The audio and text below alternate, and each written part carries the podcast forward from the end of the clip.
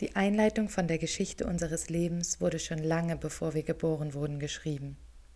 Sie begann mit Adam und Eva und durch unsere Vorfahren tragen wir das Erbe der Generationen vor uns, unserer Großeltern und Eltern in uns. Wir leben nicht losgelöst von Raum und Zeit. Wir leben in einer Welt, die von Feminismus geprägt ist, in der Frauen nach wie vor nach ihrer Identität und Bestimmung suchen und in Kirchen, die versuchen, eine angemessene Reaktion auf die gesellschaftlichen Entwicklungen der Frauenrechte zu entwickeln. Während all das passiert, leben wir. Auch wenn wir schon einen Teil unserer persönlichen Zeit hier auf der Erde erlebt haben und bereits einige Seiten unserer Geschichte geschrieben wurden, gibt es immer noch viele Seiten, die nicht beschrieben sind. Die erste leere Seite ist morgen. Denn morgen wird wieder eine Seite unseres Buches geschrieben, ein Tag unserer Geschichte, der Geschichte, auf die unsere Kinder aufbauen werden und ihre Kinder und deren Nachkommen. Das nächste Blatt ist noch leer. Wie wollen wir es füllen? Wollen wir den Mut haben, religiöse und gesellschaftliche Grenzen in Frage zu stellen? Wollen wir es wagen, uns für Gerechtigkeit einzusetzen und daran zu glauben, dass wir Frauen es wert sind, fair behandelt zu werden? Wollen wir beginnen, unsere Rechte zu nutzen, nicht um andere zu unterdrücken, sondern um noch mehr Menschen zu lieben. Wie wäre es, wenn wir in der Lage wären, für Gerechtigkeit zu kämpfen, nicht um Recht zu bekommen, sondern um unser Potenzial auszuschöpfen? Was wäre, wenn Gott hier kein Komma und keinen Punkt setzt? Unsere Geschichte ist noch längst nicht zu Ende. Die nächste Seite ist noch frei. Morgen will noch gelebt werden aus Frauen, die keinen Punkt machen, wo Gott ein Komma setzt. Eine Einladung zu mutiger Weiblichkeit von Sarah Keschtkaran.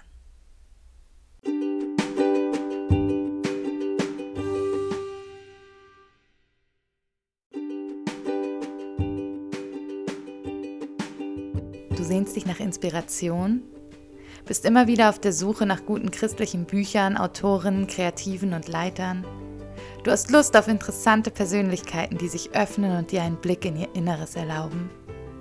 Du willst alles, nur keine Oberflächlichkeit.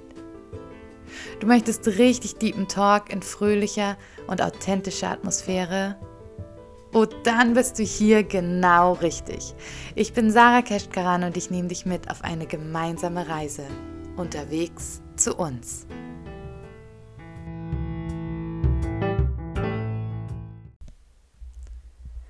Diese Podcast-Folge wird von der Zeitschrift Lydia gesponsert. Lydia ist eine ermutigende Zeitschrift für Frauen mit christlichen Inhalten. Gerade vor einer Weile habe ich mich mit einer Freundin unterhalten und sie erzählte mir, dass sie sich für einen Tag am Strand beim Kiosk mit Magazinen eingedeckt hatte. Am Strand angekommen, blätterte sie eins nach dem anderen durch. Aber irgendwie war ihr das alles zu stumpf. Sie sehnte sich nach Worten, die ihr Mut machten und sie bestärkten, nach inspirierenden Geschichten und Bildern.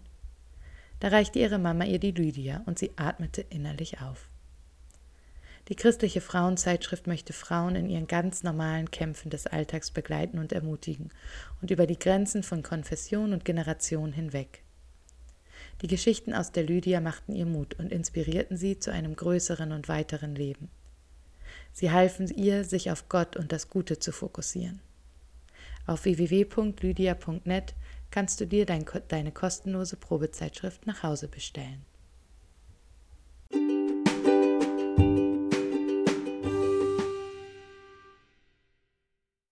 Bei mir ist heute Fülke zu Gast. Fülke ist 36 Jahre alt, ähm, Pastorin und laut ihrer Beschreibung auf der Website ihrer Kirchengemeinde Jesus-Nachfolgerin, Gemeindeleiterin, Ehefrau, Mütter zweier bezaubernder Kinder, büchersüchtige Studentin, geplagt von einem ausgeprägten Sinn für Gerechtigkeit, Strickliesel, Enthusiastin, Optimistin und Kohlenhydrate-Junkie.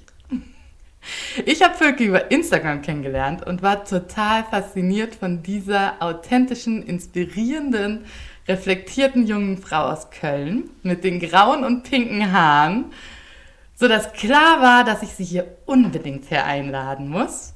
Herzlich willkommen, Völke. Es ist mir eine Ehre, dich hier in meinem Podcast begrüßen zu dürfen. Ja, vielen Dank. Für mich ist es eine Ehre, hier zu sein.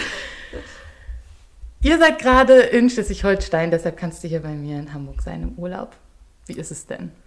Schön. Schön und idyllisch und sehr ruhig. Im Es- Gegensatz zu Köln. Du hast gesagt, du hast ein Haus äh, gemietet, in dem nichts mehr kaputt gehen kann. genau. Ich habe das gerade schon gesagt, das ist, also wir würden es als üsselig bezeichnen. ähm, die Beschreibung ähm, ließ das so nicht, nicht äh, ahnen, aber wir mussten heute erstmal googeln, wie der Boiler funktioniert und haben die Möglichkeit gehabt, zwischen sehr heiß oder eiskalt zu duschen. Habt ihr eine Badewanne, in der ihr es mischen könnt? Nee, leider nicht. Das ist so, so, ein, so ein Badetrog gefühlt irgendwie. Also ganz. Und wofür hast du dich entschieden? Ähm, ich habe sehr heiß geduscht. Meine Wahl fällt, wenn, dann immer auf Mordor Okay. anstatt Antarktika. Du bist Pastorin in der Vineyard Köln, oder? Ist Ja. das der richtige Titel? Jein. Also ja, ich mache das, was ein Pastor macht, aber da ich nicht Theologie studiert habe und kein Vikariat durchlaufen habe, wäre es eigentlich Amtsanmaßung. In Deutschland sind wir da so streng. Gemeindeleiterin. Ähm, ich bin, ja, ich würde, ja, wobei auch das wieder, wenn ich den Leuten, die den Kontext nicht kennen, sage, ich bin Gemeindeleiterin, denken die, ich bin sowas wie Bürgermeisterin. also, ja, ich also leite eine alles, was eine. Pastorin macht für deine Vineyard Ja. Köln. Ganz richtig? genau, ganz genau. Und mich würde total interessieren, was dir daran besonders zusagt an diesem Beruf. Und wie es dazu kam. Ähm, besonders sagt mir zu, dass es ein Beruf ist, der mir erlaubt, ganz viel über Gott und die Welt nachzudenken.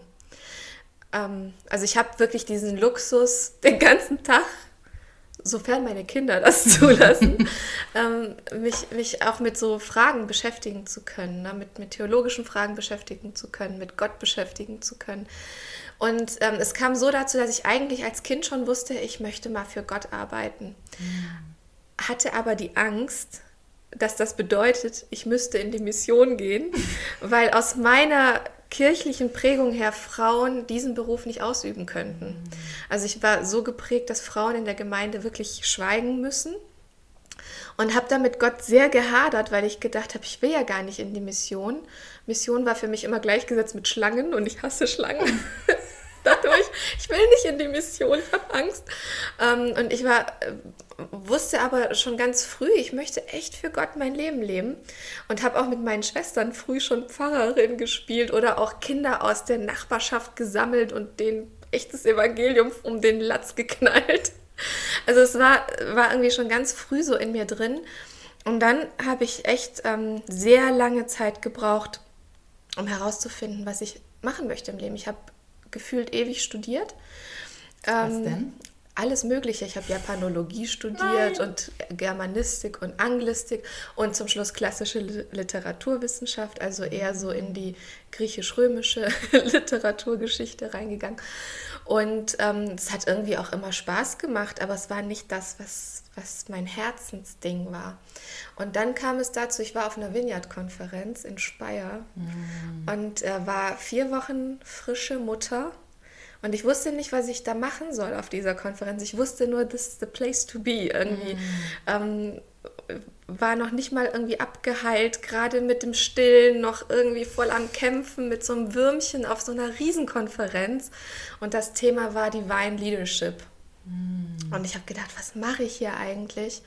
Und ähm, dann sprach Christy Wimber über Frauen in Leiterschaft und Martin Bühlmann, der Leiter der Vineyard-Bewegung in, im Dach Deutschland, Österreich, Schweiz, hat so einen Aufruf gemacht und es gab davor, jetzt wird es charismatisch, so, einen, so einen prophetischen Eindruck, wo Leute, die mich nicht kannten, so präzise über mein Leben Bescheid wussten und mir so eine Zukunftsprognose erstellt haben, dass ich gedacht habe, wie, was geht hier gerade ab? Wie krass ist das? Und als Martin dann eben aufrief, dass Frauen nach vorne kommen sollen, ähm, die zu denen Gott gesprochen hat, habe ich mich nicht getraut. Aber der Jörn, mein Mann, der hat sich getraut und hat mir das Baby abgenommen und gesagt, du musst nach vorne gehen. Und so ist das gekommen. Also es war so der, der erste zündende Funke. Und dann hat sich das wirklich weiterentwickelt. Ich hatte einen tollen Mentor, der das in mir gesehen hat, schon bevor ich es wusste. Hm. Ähm, der eben auch ein Vineyard-Leiter war und dann haben wir zusammen gegründet und dann habe ich das übernommen von ihm und das mache ich jetzt seit acht Jahren. Ach krass. genau. Wie schön. Ich finde das mega äh, spannend, was du erzählst. Ich habe das so ähnlich erlebt teilweise ähm, und würde gerne mal einen Teil aus meinem Buch vorlesen, Frauen, die keinen Punkt machen, oh Gott, ein Komma setzt, über Frauen in Leiterschaft und hören, was du dazu sagst und ob das äh, mit dir resoniert. Ist die Kirche bereit für mich?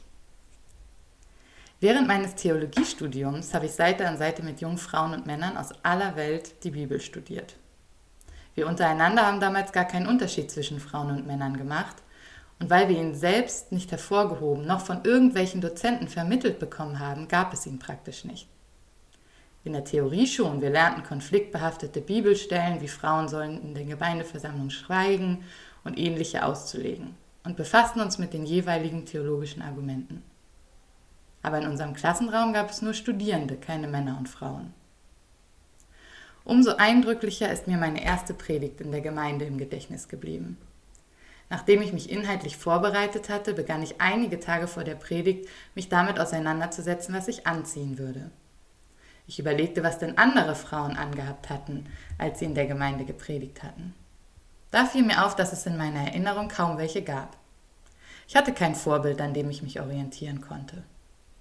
Predigende Frauen waren ganz normal für mich, aber nur auf großen Konferenzen in London oder in den Podcasts, die ich hörte. Ich hatte sie genau vor Augen. Sie waren klug, schön, weide, weise und modisch gekleidet und sprachen Worte direkt aus Gottes Herzen. Doch in den Gemeinden, in denen ich mich aufhielt, hatte ich sie leider äußerst selten gesehen. Na gut, also erstmal kein modisches Vorbild für die Predigt. Das sollte ja nun das kleinste Problem sein, dachte ich naiv. Ich hätte, hatte im Studium gelernt, man solle sich beim Predigen immer ein kleines bisschen besser anziehen als der Durchschnitt der Zuhörer. Das drückte Wertschätzung aus und diese Faustregel ließe sich in jedem Kontext gut anwenden. Alles klar, dachte ich und bügelte meinen schwarzen Jumpsuit. Er kam mir angemessen vor, da er schick und doch schwarz und unauffällig war. Ich wollte mich wohlfühlen und gut aussehen, aber im Vordergrund sollten meine Worte und nicht mein Outfit stehen. Dazu trug ich eine schlichte Kette, meine neuen Ohrringe und Wildlederschuhe mit Absatz. Und ich legte noch dezentes Make-up auf. Nachdem ich das Bad verlassen hatte, drehten sich meine Gedanken wieder um den Inhalt der Predigt. Ich betete innerlich, dass meine Worte Menschen in Gottes Gegenwart ziehen und ich nicht alles vergessen würde, was ich sagen wollte. In der Kirche angekommen, ging ich zuerst zur Technik. Dort sollte ich mein Headset bekommen, damit ich die Hände frei hatte. Der freundliche Mitarbeiter am Mischpult reichte mir routiniert das Headset und sagte, ich sollte zum Soundcheck noch kurz damit auf die Bühne. Leichter gesagt als getan. Zunächst musste ich das Headset unter meinen langen Haaren befestigen denn, ich war ein, denn es war ein bisschen zu breit. Ja, das wurde auf den Kopf des Hauptpastors angepasst, wurde ich aufgeklärt. Aha, naja, nicht so schlimm. Ich klemmte es hinter meine Ohren und versuchte dann, den kleinen viereckigen Empfänger zu befestigen. Nur wo? Wieder wurde ich aufgeklärt. Den steckst du einfach in deine hintere Hosentasche. Und was ist, wenn man keine hintere Hosentasche hat? Wenn man einen durchgehenden einteiligen Jumpsuit oder ein Kleid trägt? Das weder Innen- noch Außentaschen zum Befestigen hat. Letztendlich befestigte ich den Empfänger auf der Toilette an meiner Unterhose und betete, dass er halten würde. Der Inhalt der Predigt rückte in den Hintergrund. Hauptsache, ich muss während der Predigt nicht meinen Empfänger neu befestigen. Nun ging es auf die Bühne, Soundcheck. Ich begann zu sprechen. Doch meine Worte wurden immer wieder von dem merkwürdigen Klacken gestört. Der Techniker bemühte sich, das Problem zu beheben, ohne Erfolg, bis ich bemerkte, dass meine schönen neuen Ohrringe im Takt meiner Bewegung an das Mikrofon an meiner Wange stießen und das Geräusch erzeugten. Die Ohrringe mussten ab, schade. Naja, es gibt Schlimmeres. Zum Beispiel, dass ich mit meinen Schuhen regelmäßig in den Rillen der aneinandergeschobenen Bühnenteile hängen blieb. Nun musste ich beim Predigen also nicht wie jeder andere Prediger auf meine Worte und den Inhalt, den ich vermitteln wollte, achten, sondern als weiblich gekleidete Frau auch noch darauf, mich nicht zu sehr zu bewegen, damit der Empfänger nicht rutschte und meine Schuhe nicht in der Bühne stecken blieben. Ich nahm mir fest vor, mich auf die nächste Predigt besser vorzubereiten. Ich bewegte mich einfach wenig und konzentrierte mich auf meine Worte. Doch über die Zeit rutschte das Mikrofon in meinem, von meinem Mund immer weiter Richtung Auge. Da das Headset etwas groß war und meine Haare schwer auf dem Rückteil lagen, drückte es nach einer Weile nach oben. Etwas irritiert predigte ich die Hälfte der Zeit mit einem Mikrofon in meinem Sichtbereich. Aber es ging ja um die Worte, die ich zu sagen hatte, richtig? Die Predigt lief gut, ohne große Zwischenfälle. Habe ich schon erwähnt, worüber ich predigte? Über Frauen in der Bibel. Zum Glück brauchten die damals noch keine Headsets. Da predigten alle ganz gleichbe gleichberechtigt analog. Die guten alten Zeiten.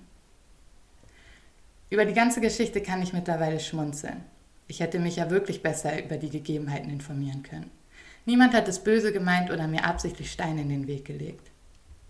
Und dennoch zeigte mir diese Situation deutlich, dass man nicht auf mich eingestellt war. Alles war auf Männer ausgelegt.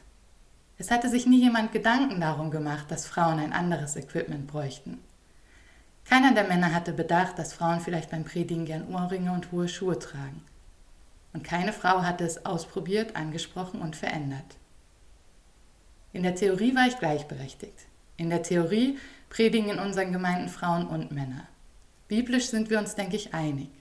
Doch es gibt hier, wie auch in vielen anderen Kirchen in unserem Land, noch einen weiten Weg zu gehen, um die Theorie in die Praxis umzusetzen. Das war jetzt ganz schön lang, aber ähm, ich wollte einfach gerne mal hören an so einem ganz alltäglichen Beispiel von Predigerin zu Predigerin, was das mit dir macht und wie du das erlebt hast. War deine Gemeinde auf dich als Frau vorbereitet? Meine Gemeinde war tatsächlich auf mich als Frau vorbereitet, weil sie darauf vorbereitet wurde. Ich hatte ja das Privileg, mit äh, einem Neustart, also mit einer Neugründung mhm. mitzustarten. Ähm, mein Hintergrund ist aber so, dass, dass da überhaupt nicht auf Frauen geachtet wurden. Ähm, und zwar aber eher aus theologischer Sicht, nicht weil man sie vergessen hätte. Mhm. So, aber das ist natürlich ein Extrem. Meine Erfahrung aber ist, ähm, mittlerweile, dass schon eine Diskrepanz zwischen Theorie mit Frauen dürfen ja, oder wenn wir es auch positiv aus Frauen sollen ja auch, und den, den Umständen, die es aber einfach schwieriger machen, als Frau in diese Leiterschaftsposition hineinzuwachsen oder mitzumachen oder so. Ne? Also ähm, es ist alles, also nicht alles, aber vieles ist tatsächlich immer noch auf männliche Leiter ausgelegt. Männliche Leiter, die zu Hause eine Frau haben, die ihnen den Rücken frei hält. Ich habe zu Hause keine Frau, die mir den Rücken frei hält, die meine Kinder betreut, die meinen Haushalt schmeißt, die dafür sorgt, dass ich mir die Zeit, wie ich möchte, einteilen kann. Sondern meine Umstände sind einfach anders als die Umstände von Männern, die geleitet haben. Mhm. Und das hat nichts mit Bosartigkeit der ja, Männer ja. zu tun, gar nicht. Aber es ist einfach ein System, das so lange tradiert wurde, dass es auch schwierig ist, aus diesem System ein bisschen gedanklich auszusteigen. Und ich habe mich oft mit Männern unterhalten, die gesagt haben, jetzt jammert doch nicht rum als Frau, ihr dürft doch. Und ich sagte, ja, aber das Dürfen ist noch nicht das Gleiche wie Voraussetzungen zu schaffen, die es mir auch ermöglichen, die es mhm. mir mit einer Leichtigkeit ermöglichen. Und ähm, ich fand dein Beispiel jetzt total, total schön, weil es ja ähm, eben ich nenne es mal äußere Umstände, die es uns ein bisschen erschweren. Dieses, dieses Beispiel mit dem Headset ähm, hatte ich von einer anderen Predigerin auch gelesen, die gesagt hat, jetzt habe ich das an meinem BH festgemacht. Ja, ja, jetzt sitzt jetzt aber mein BH nicht mehr gut. ne? So, Mist. Und ein unglücklich sitzender BH ist doch das Schrecklichste für eine Frau da vorne. Darüber muss sich ein Mann keine Gedanken machen. Ein Mann muss sich keine Gedanken über Schönheit machen. Mhm. Ein Mann muss sich keine Gedanken darüber machen, was er anzieht, weil er selten darauf reduziert wird. Du hast gefragt, ob meine Gemeinde darauf vorbereitet wurde. Wurde sie und dennoch wird und wurde mir in der Vergangenheit oft vorgeworfen, unsere Gemeinde sei sehr frauenlastig. Warum? Weil ich vorne stehe als Leiterin dieser Gemeinde und ich trage ja die Hauptverantwortung dafür, stehe ich die meiste Zeit natürlich vorne und predige. Und dann bin ich auf der Suche nach Leuten, die gerne mitpredigen möchten. Und ganz oft sagen Männer mir ab. Und da schwingt oft mit bei, dass sie keine Lust haben, sich von einer jungen Frau sagen zu lassen, wo es lang geht. Und ich habe auch schon den Fall erlebt, dass Männer tatsächlich unsere Gemeinde verlassen haben. Und ähm, der vordergründige Grund, nee, das ist ja doof, ja, aber ist ja auch egal. Also das mhm. Vordergründige war zum einen mein Geschlecht gekoppelt mit meinem Alter. Mhm. Jetzt hatte ich dann auch noch das Manko, jung zu sein. ne, wenn ich wenigstens 60 gewesen wäre, ja. dann hätte man ja noch ein bisschen Ehrfurcht haben können. ähm, also das, das es Missionarin ist, gewesen genau, vorher. genau, vor wie Gladys Ayward in, in China äh, alle bekehrt hätte. Also das, ich finde das, ähm, ich, ich nehme diese Diskrepanz zwischen Theorie und Praxis schon noch wahr. Ähm, und bin deshalb echt dankbar, wenn ich dann aber auf Männer stoße, die meine Situation im Blick haben. Und ich hatte letztens eine Situation, die sehr einprägsam für mich war, weil ähm, Termine ausgemacht wurden. Und das waren jetzt nur Männer, die da standen und mit denen ich noch einen Termin finden musste. Und die haben mir alle die krassesten, unmöglichsten Zeiten vorgeschlagen. 12.30 Uhr. Genau. Und wie so, ja, 16 Uhr kann ich ja. Nee, da hole ich mein Kind aus der Kita ab. Ne? Und dann habe ich gesagt, es tut mir leid, ich bin ja halt auch noch Mutter eines Kindes. Ich bin leider Mutter eines Kleinkindes, das ich abholen muss. Und mein Mentor Reinhard, dessen Nachname ich jetzt nicht mehr, hat gesagt, Moment, da müsste ich jetzt einhaken, du musst nicht leider sagen, du bist, oh ja, du bist zum Glück Mutter dieses ja. Kindes. Das ist nichts, was, wofür du dich entschuldigen musst. Mhm. Wir legen unsere Termine um und passen sie an deine Gegebenheiten an. Und da bin ich für solche Momente mhm. total dankbar, wo Männer nicht einfach nur sagen, na du darfst, sondern eben zusätzlich mhm. meine Bedürfnisse noch mit im Blick haben, in deinem Beispiel gab es jetzt dieses, dieses, dieses, ähm, diese Voraussicht auf deine Bedürfnisse als Frau nicht. Und das erlebe ich echt oft. Voll schön. Ja. Und weißt du was? Ich glaube, dass unsere Töchter und Söhne, weil du da bist, wo du bist, das ein bisschen mehr erleben werden in ihrer Welt. Ich finde ja. es total ähm, wichtig, dass Menschen wie du sich diesen ja noch in diesen, auf diesen, ähm, ja, wie sagt man, nicht so vorgetrampelten Faden. So. Du bist vielleicht die erste oder vielleicht die zweite, die mhm. den Weg geht. So, ne? Aber du machst ihn halt frei und du checkst halt vorher, ah, hier, die Mikros funktioniert nicht. Ach so, die Männer muss man so ansprechen. Okay, Termine müssen wir anders koordinieren. So. Ähm, und machst damit ja ganz vielen, die nach dir kommen, den Weg frei. Genau, also das ist auch mein Ziel, ehrlich gesagt. Oder auch das Ziel meines Mannes und mir. Wir haben uns überlegt, wir empfinden das manchmal schon als anstrengend. In dieser Konstellation, dass ich als Frau Gemeinde leite, wo ja vieles in der Freizeit der anderen geschieht. Mhm. wir arbeiten immer mit Ehrenamtlichen zusammen. Ja. Und für uns bedeutet das, mein Mann hat einen Vollzeitjob und ich eben irgendwie ja auch, aber wir. Ähm, reichen uns ganz oft die Kinder so in die Hand und drücken uns die Klinke in die Hand und ich bin dann weg. Mhm. Und für uns ist das schon herausfordernd. Wir erleben das auch jetzt noch in diesen Zeiten so als ein Stückchen Pionierarbeit. Ähm, ich weiß nicht, ob andere, ob da zum Beispiel die evangelische Kirche schon ein Stück weiter ist, mhm. aber im evangelikalen Raum erlebe ich es immer noch als Pionierarbeit. Bin aber begeistert, gerade über Instagram so viele junge Frauen zu sehen, die mutig sind, da einzusteigen und zu sagen, ja, dann eck ich halt auch mal an. Mhm. Na, und ich gehe ja da sogar noch ein Stück weiter. Ich bin überhaupt nicht der rebellische Typ, aber ich mag es auch nicht, ähm, das Gefühl zu haben, mich anpassen zu müssen. Und dann mute ich den Leuten ein bisschen was zu. Dann sitze ich auf einer Konferenz und bin barfüßig. Und das gibt viel Diskussion. also, ne, mhm. ich finde das krass, dass diskutiert wird darüber, warum hat die Frau da vorne keine Schuhe an? Oder warum hat die pinke Haare? Mhm. Oder, ne? und, ähm, und bei Männern, da wird nicht über die Bartlänge diskutiert. Ja. Oder wenn der ein komisches Hawaii-Hemd anhat oder so. Ja, ja, darf man ihm nicht zu nahe treten. Nee, das ist ja. Latte. Ne? Ja. Aber bei Frauen traut man sich irgendwie auch mehr. Traut man sich auch mehr, ähm, Kritik anzubringen, die nicht auf einem inhaltlichen Level mhm. stattfindet, sondern tatsächlich eher so an Äußerlichkeiten hängt. Ja. Ne? So meine Erfahrung zumindest. Ja, ja, würde ich auch sagen.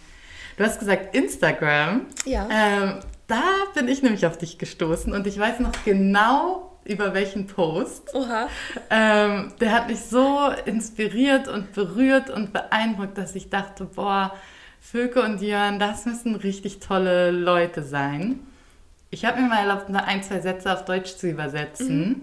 Ähm, da war nämlich zu sehen, dein Mann, ich beschreibe ihn mal für alle, die den Post noch nicht gesehen haben, mit Bart und Lederjacke ähm, und Kind in Trage auf dem Rücken. Und du schriebst dazu, ich liebe es, dass du von meiner Leitungsfunktion nicht verunsichert bist. Du fühlst dich nicht in deiner Männlichkeit angegriffen. Du willst, dass ich erfolgreich bin und wachse und bist bereit, dafür viel zu opfern. Wenn jemand dich fragt, wie du damit umgehst, dass ich und nicht du der Mann eine Kirche leite, dann sagst du, sie ist nicht nur meine Frau, auch meine Leiterin und ich liebe es. Unser Leben ist voll und komplex und oft herausfordernd und ja, es mangelt uns an Vorbildern. Aber wir haben entschieden, welche zu sein. Ich finde, ihr seid es schon. Ähm, aber wenn du dir jetzt so ein Vorbild-Ehepaar vorstellen könntest, vielleicht eins, was du gerne hättest oder was du denkst, was die Zukunft braucht, was für ein Paar wäre das oder was würde sie auszeichnen? Was wäre das Besondere an ihnen? Was hätten sie, was die Welt jetzt noch nicht gesehen hat? Wow, du stellst komplexe Fragen. ähm, ein Paar, wie ich es mir gewünscht hätte. Du kannst auch sagen, was für ein Paar ihr gerne wärt oder sein möchtet. Ja. Ich wollte sie nur also, so stellen, dass du nicht an deinen eigenen Anforderungen dann verzweifeln musst. ähm, ich meine, das klingt jetzt vielleicht voll arrogant, aber wir versuchen da tatsächlich reinzuwachsen. In, also so hübsch hässlich das im Alltag auch ist. Ne? Alltag kann schön, schön sein und Alltag kann voll schrecklich mhm. sein. Aber ich glaube, genau das hätte ich mir immer als, als Vorbilder gewünscht. Ein Paar, das keine Angst davor hat, authentisch zu sein. Mhm. Das keine Angst davor hat, ähm, Erfolge vorzuzeigen, aber auch vorzuzeigen, wie es anstrengend ist, mhm. um an diese Erfolge ranzukommen. Ähm, wie anstrengend es ist, miteinander als Paar unterwegs zu sein, wenn man sich kaum sieht, sich nicht aus dem Blick zu verlieren. Wie herausfordernd es sein kann, wenn man am Verhalten seiner Kinder gemessen wird. Mhm. Ähm, und, und die eben nicht dem Ideal entsprechen. Wie herausfordernd es sein, herausfordernd es sein kann, ist, ähm, ist alles irgendwie unter einen Hut zu bringen dabei noch spirituell unterwegs zu sein, äh, gut auszusehen, etc. Also ich hätte ich hätt mir immer ein paar gewünscht, dass das nicht nur die guten Seiten raushängen lässt. Nein, man hat ja diese, diese Konferenzmomente und jemand steht vorne und erzählt, was Gott mhm. alles Grandioses getan hat. Aber ich wünsche mir Leute, die erzählen, wie anstrengend der Weg dahin war. Mhm. Na, wie, mhm. wie ging es dir in Zeiten, bis du an dem Punkt standst? Ja. Und ähm, das hätte ich mir gewünscht und da versuchen wir reinzuwachsen, nämlich auch aufzuzeigen, wie schwierig es manchmal ist. Mir fällt das nicht leicht, darüber zu reden, weil ich Menschen ja auch nicht entmutigen möchte, mhm. ne, sondern ich möchte, ähm, ich möchte immer aufzeigen, mit Gott empfinde ich immer Hoffnung. Mhm. Auch wenn Zeiten richtig herausfordernd sind. Und wir hatten herausfordernde Zeiten. Und manchmal schockt es Leute, wenn ich vorne stehe und von unseren Herausforderungen erzähle. Mhm. Ich habe einmal erzählt, was für eine Ehekrise wir hatten. Und da saßen Leute da und hatten Tränen in den Augen. Hinterher habe ich ganz viele Anfragen bekommen. Ist aber hoffentlich alles gut bei euch. Und ich habe gedacht, das habe ich doch erzählt, aber du bist da hängen geblieben. oh Gott, oh Gott. Und man sieht so, man sieht also, wie überfordert manche mhm. Leute damit aber sind. Und ich glaube, wir brauchen dringend Menschen, die ähm, kompromisslos echt, sich trauen, mhm. kompromisslos echt zu sein. Zu sagen, hey, ich scheitere auch. Mhm. Weil wie lerne ich sonst mit dem Scheitern umzugehen? Ja. Ne? ja also wenn so ich da gut. keine Identifikationsfiguren mhm. habe. Und das fehlt mir schon auch ein bisschen. Identifikationsfiguren, die mir aufzeigen, wie man mit Scheitern umgeht. Ich entdecke gerade Personen, die mir das zeigen. Mhm. Ähm, ich würde mir aber wünschen, dass, dass die noch stärker angeleuchtet ja. werden. so, Solche Leute muss man echt entdecken. Ne? Ja. Ich habe das ja jetzt gemerkt, also das soll jetzt keine Schleichwerbung sein, aber in dem ist es mir so aufgefallen, das neue Buch, was ich geschrieben mhm. habe über unseren Weg ne, nach mhm. Äthiopien mhm. und wieder zurück, da habe ich mich einfach so von Gott ja, geleitet oder wie auch immer gefühlt, das einfach zu schreiben. Mhm. Obwohl ich ja nicht jetzt die erfahrene Entwicklungshelferin war oder ne, auf Jahre lange so. Also ich hätte mir selbst und andere mir wahrscheinlich auch nicht das Mandat gegeben, mhm. jetzt ein Buch darüber zu schreiben, weil das ja noch so, das waren ja so die Babyerfahrungen so, ne? Und jetzt, wo es fertig ist, merke ich, wie besonders das ist und ich glaube, das geht jetzt nicht nur für ins Ausland gehen, sondern überhaupt, dass jemand ein Buch geschrieben hat über das erstmal unabhängig davon ist, ob das erfolgreich sein wird mhm. oder nicht, sondern einfach über den Weg und den Schmerz und die Opfer und äh, die Freuden natürlich auch, aber über den Weg dahin.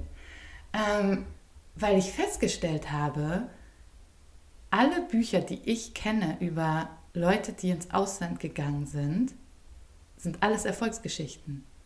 Ja klar, die weil, retrospektiv ja, rauskommen. Weil die Leute, die dann gescheitert sind, an dem Punkt, an dem mein Buch jetzt endet, die wären nie auf die Idee gekommen, dann ein Buch darüber zu schreiben. Und das ist ja in jedem Bereich so, oder? Also, ne, wenn ihr jetzt morgen sagt, ja, wir schaffen es einfach nicht, dann seid ihr nicht mehr die die, also seid ihr jetzt, weil ihr die Leute ja den ganzen Weg mitgenommen habt, aber hättet ihr bis jetzt geschwiegen und würdet dann aufhören, dann wäre eure Geschichte nicht mehr sichtbar. So, weil, und so inspirierend sie ist und war, weil der Weg, den seid ihr ja gegangen. Ähm, und ich glaube, dass das schon häufig so ist, dass wir erst dann aus Retrospektive erzählen und dann erzählen wir, was geklappt hat, oder? Ganz genau, wenn wir das Gefühl haben, jetzt habe ich aber was vorzuweisen. Mhm, ja. und, und ich glaube aber, dass Gott so nicht funktioniert. Ja. Na, also wenn ich zum Beispiel in die Bibel schaue, da sind so viele Scheitergeschichten. Ja. um, ähm, aber aus denen wir ja was lernen können und aus denen irgendwie auch ähm, eine, eine, große Entspannung irgendwie mhm. raustrieft. Und ich finde übrigens, du kannst gerne Schleichwerbung für dein Buch machen. Nein, wir wollen ja über dich reden nee, heute. Ja, aber, aber ich habe ähm, auch aus deinem letzten Buch so viel Gutes rausgenommen. Also da, ähm, da hat ja jemand aus deiner Familie gar keine Schleichwerbung, sondern echt Offensivwerbung für gemacht. So dass ich gedacht habe, okay, hier, One-Click-Kauf. Oh. Und äh, ich habe das so verschlungen damals. Vor zwei Jahren war das etwa. Ich weiß, ich habe im Sommer auf dem Balkon gesessen und ich habe echt tolle Sachen daraus gezogen. Also deshalb trau dich ruhig. Raus damit. Ja, ich dachte, das passt jetzt einfach gerade so dazu, weil ich wirklich glaube, dass wir mutig sein dürfen, den Weg zu teilen. Und nicht genau. nur die Erfolge oder das Scheitern. Weil der Weg wird meiner Meinung nach nicht weniger wertvoll, also der, dadurch, was am Ende dabei herauskommt. Ist eigentlich ja. egal. Der, den, das Wachstum war ja trotzdem da, egal ob es am Ende ein Erfolg oder ein also offizieller ja. Erfolg oder Misserfolg ist, oder? Ja, aber wir sind halt sehr outcome-orientiert. Ne? Mhm. Und irgendwie auch ich glaube, immer noch sehr erfolgsorientiert. Das sehe ich bei mir auch und das baut ja einen enormen Druck mhm. auf, ähm, Erfolg zu haben oder vorweisen zu mhm. können. Ne? Es ist, ist, etwas, was mich oft frustriert, wenn Leiter aufeinandertreffen, dass erstmal abgecheckt ja. wird. Und in was für einer Gemeinde bist du? In welcher Gemeinde? Genau, wie viele Mitglieder? Was ist dein jährliches Budget? nee, oh, so hart wird ja. ja. nicht gefragt, aber es wird schon abgeklopft. Ne? Mhm. Ne? So, wie, wie bist du aufgestellt? Ja. Wie, wie seid ihr gewachsen? Ne? Und ähm, das, das äh, baut so einen Druck auf, dass ich manchmal das Gefühl habe, so, dass ich eigentlich vergesse, worum es eigentlich mhm. auch geht. Ne? Ähm, ja. Ja, und dann Gott, ne? ja, und dann Gott. ja, der ja irgendwie so Freude daran haben, haben zu scheint zu haben. Naja, wie ist der Satz? Der daran scheint Freude daran Freude zu haben. Zu haben das ja. mit Doppel-S. Ähm, ja, die, das Outcome eigentlich komplett ignoriert, ne? Ich glaube, dass Gott als, als erstes Hingabe ja. richtig toll findet. Ja. Ich hätte jetzt fast geil gesagt. Kannst du. Kann ich. ähm, also ich, ich glaube, dass ich ich glaube, den Outcome kriegt er irgendwie schon hin. Wenn nicht mhm. mit mir, dann mit jemand anderem ja. so. Ähm, also da muss ich mich doch nicht so zerfleischen. Also ja. das muss ich immer wieder lernen. Aber ich glaube, dass Hingabe, was, was mit mir ja macht. Ja. Ne? Und dass, dass das für, für Gott was besonders Wertvolles ist, mhm. glaube ich. So, wenn, ja. wenn Menschen echt ähm, bereit sind, ähm, sich auf ein Abenteuer ja. einzulassen. Jetzt weiß ich, du bist kein Herr der Ringe-Fan. ich habe alle Analogien. Die Sprache der Herr, aber bestimmt gibt es einige Zuhörer, also lass die uns rein. ich dachte, weil Gott sich freut, wenn man den Ring nach Mordor tragen will. ist egal, wer ihn dann letztendlich dahin bringt. Ja. Aber, ne, also sich auf den Weg machen und sich in, in Abenteuer zu wagen und ähm, Mut aufzubringen. Also ich mhm. habe den ja oft nicht. Ja. Und ich, was ich halt oft feststelle, ist, dass ich das Gefühl habe, ähm, das, was ich tue und das, was ich bin und was ich mache, das ist so klein und winzig und sieht noch nicht mal schön aus. Ne? Das ist halt Alltag ähm, für dich. Sondern ne? es ist mein Alltag. Mhm. Und dass ich, dass ich denke, das ist nicht so viel wert. Und dass ich immer wieder neu lernen muss und mich daran erinnern muss, dass es aber für Gott einen enormen Wert mhm. hat, weil das der Alltag ist, den er mir geschenkt hat. Das sind, das sind die Gemeindemitglieder, die er mir anvertraut mhm. hat, die Berufung, die er mir geschenkt hat, die Kinder, die er mir geschenkt hat. Und beide sind ein Wunder. Ne? Ja. Also es sah nicht so aus, als würden wir Kinder bekommen. Ähm, also, dass in meinem hübsch hässlichen Alltag ganz viel Wunder drin steckt mhm. und ganz viel Göttliches drin steckt daran muss ich mich immer wieder erinnern. Ja. Und ich glaube, wir können, also ne, wir waren ja drauf gekommen, so von, man muss die Leute suchen, diese Vorbilder, die einen dazu ja. inspirieren. Ne? Und tatsächlich ist es ja so, dass eben diese hingegebenen Leute, die ja die haben weniger Instagram-Accounts und schreiben weniger Bücher und sind auf weniger Bühnen zu sehen, so, weil sie eben so hingegeben sind, dass sie den Ruhm gar nicht suchen. So, ne? Ja. Und dennoch kann man ja vielleicht mal so auf dieser öffentlichen äh, Plattform hier sagen, ihr hingegebenen Leute zeigt euch so, ja. weil es ist einfach eine wahnsinnige Inspiration, ähm, ja, Leute zu sehen, für die wie sie sind und wie sie sich verhalten und was in ihren Herzen abgeht, wichtiger ist als das, was am Ende an Zahlen und harten Fakten so dabei herauskommt, oder? Ja, aber gleichzeitig finde ich es auch schwierig, das zu teilen. Ja, ja. Also ich bin ja schon zum Beispiel ein paar Mal ermutigt worden, mehr zu teilen oder ne, mich, mich zu trauen, das, das rauszubringen. Mhm. Und ähm, Jetzt ist es so, du hast ja vorhin von dem Mandat, Mandat gesprochen. Ne? Mhm. In meiner Gemeinde habe ich ein Mandat. Ja. Es ist meine Aufgabe, ja, mich sonntags stimmt. hinzustellen und denen was zu erzählen. Mhm. Und, und da fällt es mir leicht, mich auch zu teilen. Mhm. So. Aber ich denke, es gibt so viel Cooles im Internet, da brauche ich kleines Licht nicht ums Eck kommen und noch was sagen. So. Also ich habe mir letztens, ich habe wochenlang gebraucht, um ein Video aufzunehmen, um zu erzählen, wie es mir gerade geht. Mhm. Weil ich gedacht habe, ich muss erst darauf warten, bis ich alles geklärt habe, ja. bis ich alles gelöst habe, um es dann um dann zu sagen, mhm. hier ist meine Erfolgsstory. Ja. Ich bin durch die Wüste gegangen. Ja. Und jetzt geht es mir super. Ne, also äh, ich glaube, dass es Leuten schwerfällt, sich zu teilen. Mhm. Oftmals. Ich weiß nicht, wie ja. es dir damit geht. Total. Also, du hast immer, man hat immer den Eindruck, dass es dir leicht fällt. Nee. Es ist, also es ist zum einen diese Frage, aber dafür mache ich es jetzt schon eine Weile, aber so total dieses fehlende Mandat, so dieses, mhm. ja, warum soll ich jetzt was sagen? Wer will das überhaupt hören? Mhm. Stelle ich mich jetzt hier so in, in den Mittelpunkt, so, ne? Ähm, ja, das wird immer ein bisschen weniger, weil ich es tatsächlich jetzt einfach so als mein, ja, als Teil meiner Berufung so angenommen habe auch egal, was Menschen sagen oder denken, irgendwie jetzt da so meinen Weg zu gehen. Mhm. Aber das mit der Verletzlichkeit, das kostet einfach Mut. Total. Also, so, es ist ja. einfach, aber seitdem ich auch verstanden habe, dass das eben Mut und Stärke ist, verletzlich zu sein, die was kostet, aber die nicht schwach ist. seitdem fällt es mir schon mal leichter. Ähm, ja, weil es doch eigentlich das ist, was die Menschen suchen und brauchen, also was wir alle ja brauchen irgendwie, ne? Mhm.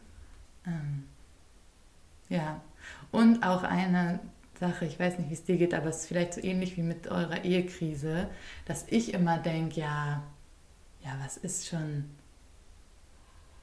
ja, so den, ich muss den Leuten jetzt ja nicht nochmal erzählen, wie, wie klein oder schwach ich bin, das weiß ja eh jeder, so nach dem Motto, ne? Aber dass man von außen echt anders wahrgenommen wird, mhm. so, ne? Ja. Also vor allem, sobald man eine Leitungsposition hat, hat man irgendwie schon mal per se Ahnung von Kindererziehung, ja. super Gebets- und spirituelles Leben, perfekte Ehe, äh, was noch? Geheilte Beziehung zu den Eltern, volles Konto. so, ja, genau. Also das ist ja irgendwie, ja. so wird man ja wahrgenommen. Und alles, was dieses Bild zerstört, ist dann verstörend verrückt. oder ja. verrückt, genau. Ja. Ja, man hat, man hat in dem Moment, wo man, ähm, ich nenne es mal eine Position hat, ja. direkt auch verschiedene Stempel. Mhm. Und oder es steckt in verschiedenen Schubladen und wehe, man versucht da rauszukriechen. Ja. Das kann für Leute sehr irritierend sein. Ähm, insofern versuche ich das für mich so ein bisschen zu trennen, weil also für mich ist mein Instagram-Account zum Beispiel mein persönlicher Account. Mhm. Und da traue ich mich viel mehr zu sagen, als ich es in einem Gemeindekontext mhm. sagen würde, weil ich für die ganzen Leute da draußen keine Verantwortung übernehmen möchte. also möchte ich prinzipiell, finde ich, jeder muss für sich ja, selber ja. die Verantwortung ja. übernehmen. Ne? Aber, ähm, aber äh, ich möchte ja auch Menschen nicht irritieren oder ich möchte Menschen nicht verunsichern. Ich möchte ja eher dazu beitragen, dass Menschen für sich herausfinden können, was gibt mir Sicherheit und mhm. so. Und ähm, aber ich merke trotzdem immer wieder, dass wenn ich bin, wie ich bin und wenn ich mich traue zu sein, wie ich bin, ich damit klarkommen muss, dass ich Menschen enttäusche, dass ich Menschen verunsichere, ähm, dass Menschen sagen, nee, mit dir will ich nicht weitergehen. Das ist das dann eben auch hinzunehmen und zu sagen, es ist okay. Ja. Ähm, das ist in einem Gemeindekontext nochmal härter. Weißt du, auf Instagram sehe ich, ach, ja. jetzt sind mir zehn Leute entfolgt. Alright, war wohl zu viel.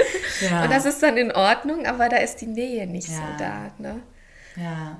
Aber, aber ja, man, es ist so ein, ein Anspruch, glaube ich, irgendwie an. Und ich ertappe mich ja auch dabei, dass ich an Führungspersönlichkeiten vielleicht einen Anspruch mhm. erhebe, der nicht fair ist, ja. um es mal ganz plump zu sagen. Ja. Ne? Und ich glaube auch, dass es, also dass so Frauen wie wir auch so eine heilige Verunsicherung vielleicht bringen. Na, hoffentlich. So, ne? Also das ist ein, es, es ist natürlich unangenehm für beide Seiten, mhm. aber es ist ja auch heilsam, wenn da manche Sachen aufbrechen und mal verunsichert werden. Genau. Aber das ist ja so super vielfältig ja, auch. Ja. Ne? Also ich erlebe ja, dass, dass ähm, Männer natürlich mhm. verunsichert sein können.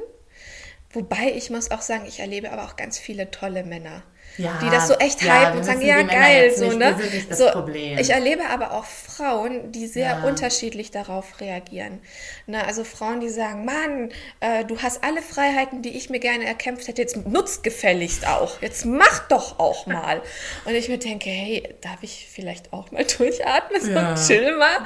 So und, ähm, und andere Frauen, die wiederum sagen, warum mussten du immer so die Ellbogen ausfahren? Und ich mhm. denke so, hä, welche Ellbogen?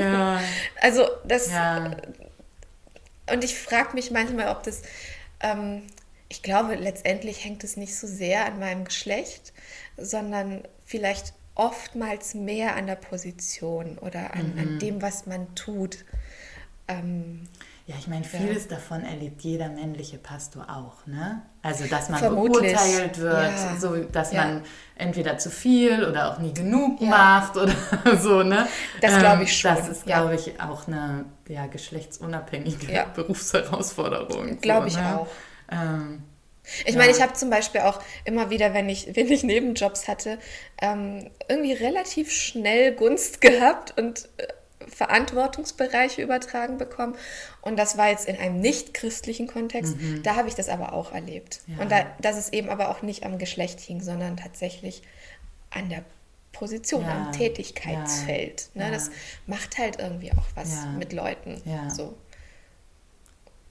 Du, ähm, ich habe noch so viele Fragen, aber wir haben keine Zeit. Ich kann auch kürzer antworten. Nee, nein, nein, nein, nein, nein, deine Antworten sind super, deshalb, aber ich könnte mich ja ewig mit dir unterhalten. Ähm, glaubst du, oder sagen wir mal so, die Leute sehen dich jetzt ja gerade nicht, aber dann folgen sie dir wahrscheinlich auf Instagram und dann können sie dich alle äh, angucken.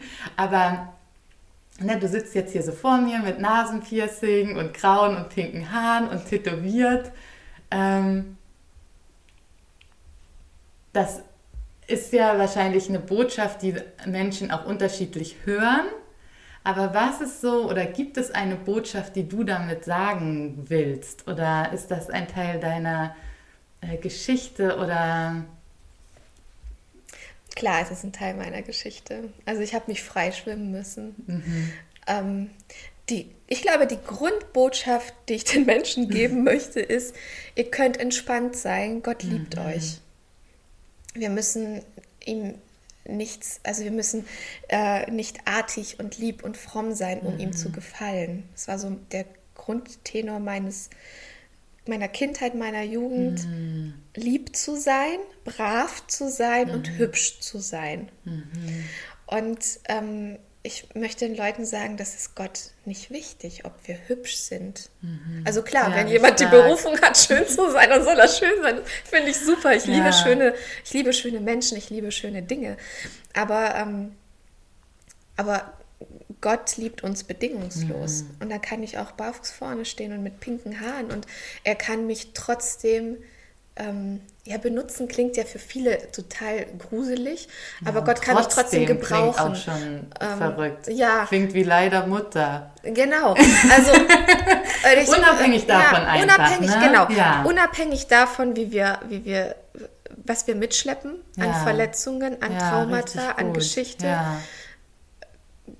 Gott ist da und, und schenkt uns den Heiligen Geist. Und, ähm, und ich glaube, dass es auch ein bisschen meine Aufgabe ist, vielleicht so kleine Denkmuster Mhm. aufzuspringen. Auf dir krabbelt übrigens eine Ameise rum. nee, die ist immer noch an deinem Kragen und jetzt in deinem Haar.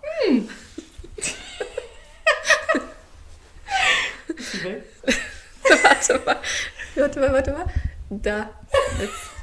Entschuldigung, liebe Dankeschön. Ameise. Nein, alles gut. Ach so, ja. Genau. Ähm, ja, also das, ja, ich ecke damit schon an. Aber gleichzeitig glaube ich, dass mit meinem sehr niedlichen Aussehen ich für Leute nicht bedrohlich wirke. Ja. Ne? Ja. Also, Und man sieht direkt, du bist halt echt. Und es gibt etwas, ähm, diese, sag ich mal, also ne, bei äußerlichen Veränderungen weiß man ja sofort, also du bist ja nicht mit einer krummen Nase geboren und dann denken die Leute immer, oh, was hat sie eine krumme Nase, sondern nein, du hast dir ein Nasenpiercing stechen lassen, du hast dir ein Tattoo stechen lassen, deine Haare hast du selbst gefärbt. Man weiß ja, du hast das, du hast das selbst gewollt. ja. Ähm, und das macht dich, finde ich, total interessant. Also so ging es mir zumindest. Ähm, und auch nahbar. Also weil man irgendwie sofort das Gefühl hat, okay, hier darf ich anders sein. Und das finde ich so wertvoll und finde ich gerade äh, in unserer christlichen Landschaft und in der Gemeindeleitung ein echter Schatz, dass du da bist, so wie du bist und dass du dich auch so, dass du dir auch erlaubst, so zu sein, wie du sein möchtest. So machst du schon mit deinem Auftreten nur den Weg frei, irgendwie authentisch zu sein. Das finde ich richtig schön. Das hoffe ich auch. So, ich glaube, wir müssen uns dem Ende nahen und vielleicht machen wir einfach noch drei weitere Podcasts. War eine Reihe. Ja, Füke und Sarah, wir brauchen auch einen neuen Namen. Okay, ich habe mir überlegt zum Abschluss eine kurze Fragerunde Ja. mit äh, ganz äh, schnellen und kurzen Fragen.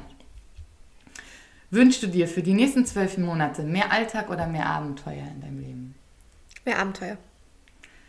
Gibt es noch einen offenen Traum für dein Leben? Äh, bestimmt. Aber er fällt dir gerade nicht, muss nicht. Ich, ich habe viele Träume, zu okay. viele. ähm, wenn morgen das Ende aller Zeiten wäre, was würdest du heute noch machen? Mit meinen Kindern ans Meer fahren und ihnen sagen, dass ich sie sehr liebe. Hm. Und meinem Mann auch. der darf das, aber der weiß das. Ähm, beende den Satz. Ein gutes Gespräch ist ein Gespräch, wo man sich sicher und angenommen fühlt. Hm. Drei inspirierende Personen für dich. das, das wechselt immer. Also ich habe, glaube ich, 50 inspirierende Personen. Aber Alle, im Moment. Mit A anfangen. der A musste. Ähm, Im Moment, äh, ich finde dich sehr inspirierend im mhm. Moment. Ich folgte ja auch schon eine Weile und äh, habe ja dein Buch auch schon weitergeschenkt. Schleichwerbung. Ich werde dafür nicht bezahlt. Mm, ich, Im Moment werde ich ähm, sehr von deinem Vater inspiriert, ja. weil er ja mein Mentor auch ja. ist. Ne? Und wir zusammenarbeiten. Und ähm, als Gegenstück dazu finde ich Christy Wimber auch als sehr inspirierend, weil ich sie als teilweise sperrig erlebe und das aber lerne irgendwie zu feiern. So, ja, ne? großartig. Ja. Ähm, Verrätst du uns, was du nach diesem Gespräch als erstes machen wirst?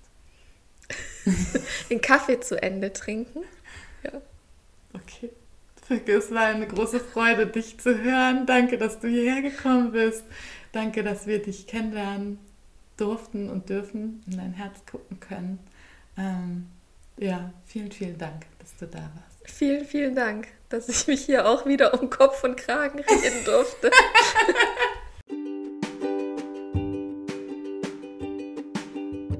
schon ist unsere gemeinsame Zeit zusammen wieder vorbei. Du kannst dich schon auf die nächste Folge freuen, denn alle zwei Wochen kommt eine neue Episode von Unterwegs zu uns raus. Danke, dass du heute dabei warst. Alle Links zu Produkten, Büchern und Gästen findest du in der Beschreibung. Und ich freue mich sehr, wenn du den Podcast weiterempfehlst. Schreib mir auch gerne eine Nachricht, wenn du Gäste vorschlagen möchtest oder dich bestimmte Themen interessieren. Wir bleiben gemeinsam auf dem Weg unterwegs zu uns. Bis zum nächsten Mal, deine Sarah.